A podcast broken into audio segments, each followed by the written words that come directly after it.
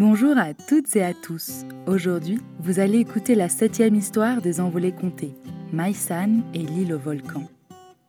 Nous avons créé cette histoire en collaboration avec Vulcania, le parc d'exploration des volcans et des phénomènes de la planète Terre.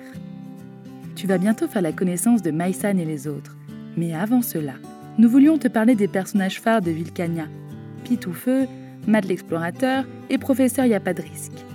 Viens faire leur connaissance dans le film Mission Vulcania, où Matt l'explorateur et professeur Yapadrisk associent leur courage et leur connaissance pour retrouver Pitoufeu, en se rendant notamment sur plusieurs volcans célèbres dans le monde. Retrouveront-ils Pitoufeu Pour le savoir, rends-toi à Vulcania. Et maintenant, nous te laissons voyager vers de lointaines contrées et découvrir ce premier épisode. À très vite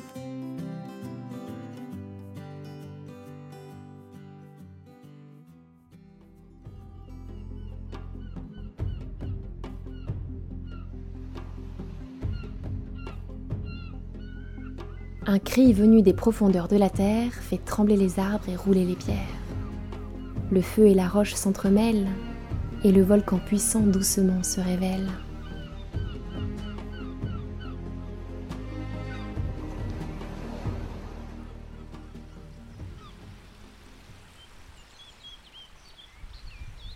Maïsan traîne des pieds sur le chemin de l'école. Dans le ciel de Mamoudzou, de gros nuages gris et roses s'entremêlent. Une grande chauve-souris roussette file au-dessus de sa tête en direction de la jungle. Comme j'aimerais déployer mes ailes et être libre de voler où je veux, pense Maïsan. Trois enfants la dépassent en courant. Elle presse le pas. Elle va encore être en retard à l'école. En arrivant devant le portail de l'école, Maïsan remarque tout de suite qu'il se passe quelque chose d'inhabituel. Alors que toutes les classes sont en train de rentrer dans l'école en rang bien serré, les enfants de sa classe sont réunis sous le préau. La directrice explique. Bon, la classe de Monsieur Saïd, votre maître est malade aujourd'hui. Vous pouvez rentrer chez vous. Maïsan saute de joie. Elle part en courant et étend ses bras comme la grande roussette qu'elle a aperçue dans le ciel un peu plus tôt. Elle dévale la rue en direction de sa maison. Quand tout à coup, elle s'arrête. Que va-t-elle bien pouvoir faire chez elle toute la journée? Sa mère est partie travailler tôt ce matin et elle va être toute seule. Il y a bien cette maquette de volcan qu'elle pourrait continuer de fabriquer, ou ce roman d'aventure qu'elle pourrait terminer. Mais elle a une autre idée. Elle bifurque sur la droite et se glisse dans une petite ruelle. Elle descend une volée de marches et se retrouve devant un petit bâtiment blanc. Sur une plaque à côté de la porte, il est inscrit Laboratoire Magmus, étude des phénomènes volcaniques. D'un geste assuré, Maïsan ouvre la porte. Un grand garçon blond d'une trentaine d'années, penché sur un clavier d'ordinateur, relève la tête. Salut Maïsan. Lui lance-t-il avec un grand sourire. Bonjour Peter. Y a pas école aujourd'hui? Non, mon maître est malade. Explique Maïsan en posant son cartable sur une chaise et en plongeant sa main dans un paquet de bonbons ouvert sur le bureau devant elle. Ah, je ne sais pas si Diri va être content que tu manges ces bonbons. Il les a fait envoyer spécialement d'Islande. Oh, qui ça qui mange mes bonbons? Donne une grosse voix. Un homme à la carrure impressionnante et à la longue barbe hirsute passe la tête par l'embrasure d'une porte au fond de la pièce. Il fronce les sourcils, mais ses yeux brillent d'un regard malicieux. Personne. Répond Maïsan en gobant un deuxième bonbon et en affichant son plus beau sourire. Soudain, une série de signaux sonores retentit dans le laboratoire et Peter ouvre de grands yeux devant son écran d'ordinateur. Ça recommence. Thierry, viens voir. Quoi? Qu'est-ce qui recommence? demande Maïsan en s'approchant de l'ordinateur. Sur l'écran, elle voit des pics se dessiner. Peter est sismologue. Il est chargé d'étudier les ondes sismiques qui se propagent dans la Terre et d'évaluer les tremblements de terre. Cela fait quelques jours que nous recevons par signal radio des données de plusieurs stations de surveillance sismique. Les sismomètres nous indiquent qu'il y a des petits tremblements de terre au large de la côte. Et avant-hier, nous en avons même ressenti un léger ici, à Mayotte magnitude 3 sur 10. Et là, il y en a encore un petit, près de l'île Manamba. Mais il y a un volcan sur cette île s'exclame Maïsan. Diri hoche la tête. Lui est volcanologue chimiste. Il s'occupe d'étudier la composition de la lave et des gaz qui sont émis par les volcans. Mais cela fait bien dix ans qu'il n'a pas mis les pieds sur un volcan. il préfère faire ses petites expériences dans son laboratoire en suçotant ses bonbons au sapin. Oui, oui, et c'est là que ça se complique. En règle générale, les volcans ne peuvent pas être à l'origine des tremblements de terre, sauf s'ils sont vraiment très gros et si l'éruption est très importante.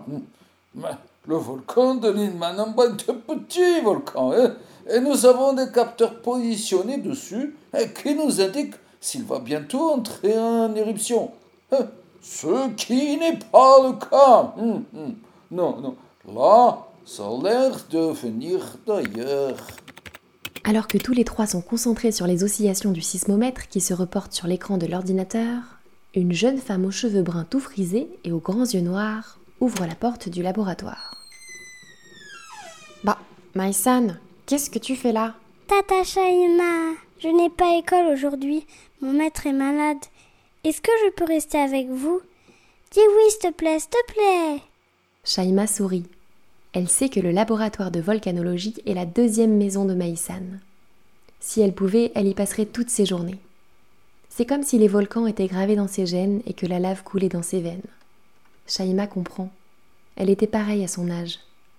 Ses deux parents étaient volcanologues. Avec son frère Bakar, le père de Maïsan, ils ont grandi entre les sismomètres et les cratères. Tous les deux sont à leur tour devenus volcanologues. Mais il y a quelques années, alors que Maïsan était tout bébé, Bakar a perdu la vie lors d'une expédition sur un volcan. La mère de Maïsan l'a élevé toute seule, avec l'aide de Shaima, qui s'est promis de prendre soin de Maïsan comme si c'était sa propre fille. Bon, d'accord, tu peux rester. Mais tu te tiens tranquille et tu ne bidouilles pas les ordinateurs. Il y a du nouveau? Oui, un nouveau tremblement de terre. Léger, mais il a duré quelques minutes. Shaima se mord la lèvre. Elle ne comprend pas.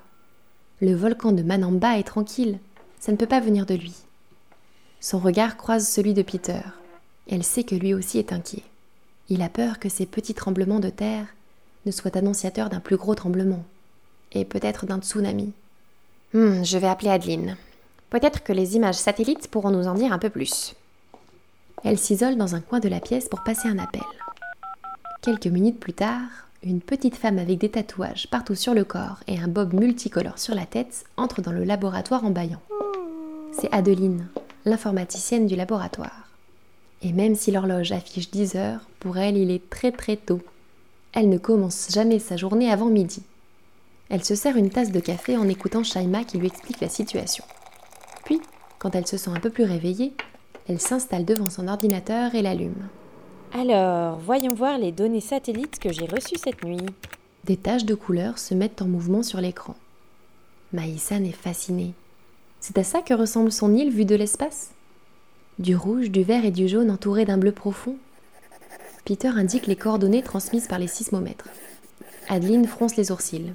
Euh, tu es sûre Parce que là, si je transcris ça sur mes cartes satellites, j'atterris dans l'océan, à environ 20 km de l'île de Mananba. Maïsan voit tout à coup le regard de sa tante qui s'allume. Vas-y, zoom sur cette zone. Celle-là. Oui. Encore. Encore. Oui. Là. Bingo. Je le savais. s'écrie-t-elle en jetant ses bras en l'air et en improvisant une danse de la victoire au milieu du laboratoire. Ça y est, Shaima est entrée en éruption. On va bientôt avoir un panache de fumée au-dessus de sa tête. Hmm. Soupire Diri en faisant un clin d'œil. Mais non Regardez, là, vous voyez cette petite tache verte sur l'écran? Tous se rapprochent et scrutent l'image en face de leurs yeux. Ce petit trait là? Ben, c'est une barre rocheuse. Shaima fait non de la tête. Non, non, non. Ce petit trait, c'est un volcan sous-marin en éruption. Thierry, Peter et Adeline se regardent. Ils réfléchissent à toute vitesse et font des calculs dans leur tête. Alors, hein, je crois que tu as raison. Ça pourrait expliquer beaucoup de choses. Les relevés des sismomètres et les petits tremblements de terre.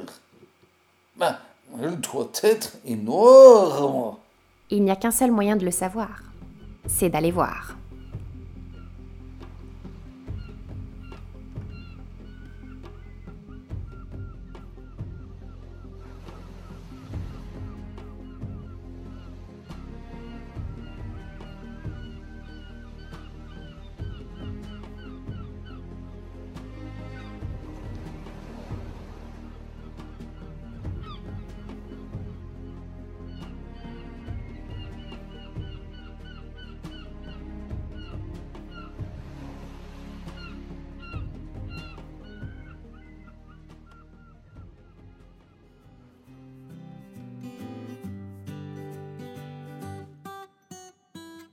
Vous venez d'écouter Maïsan et l'île volcan, une aventure qui vous emmène à la découverte de phénomènes incroyables. Rendez-vous lundi prochain pour la suite de l'aventure. Si cette histoire vous plaît, laissez-nous 5 étoiles sur Apple Podcast et mettez-nous un commentaire pour partager vos ressentis. Retrouvez-nous sur les réseaux à envolé À très vite